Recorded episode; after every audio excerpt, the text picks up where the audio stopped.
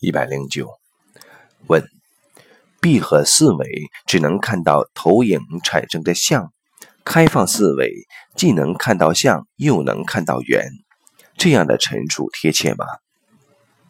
答：确实是这样的。闭合的思维看到的就是像，因为它执着在像的空间层次；开放思维能够看到投影源和投影像的关系。当看到投影源和投影像的关系的时候，我们才能真正知道通过投影源怎么才能改变投影像。在逻辑上是这么建构的。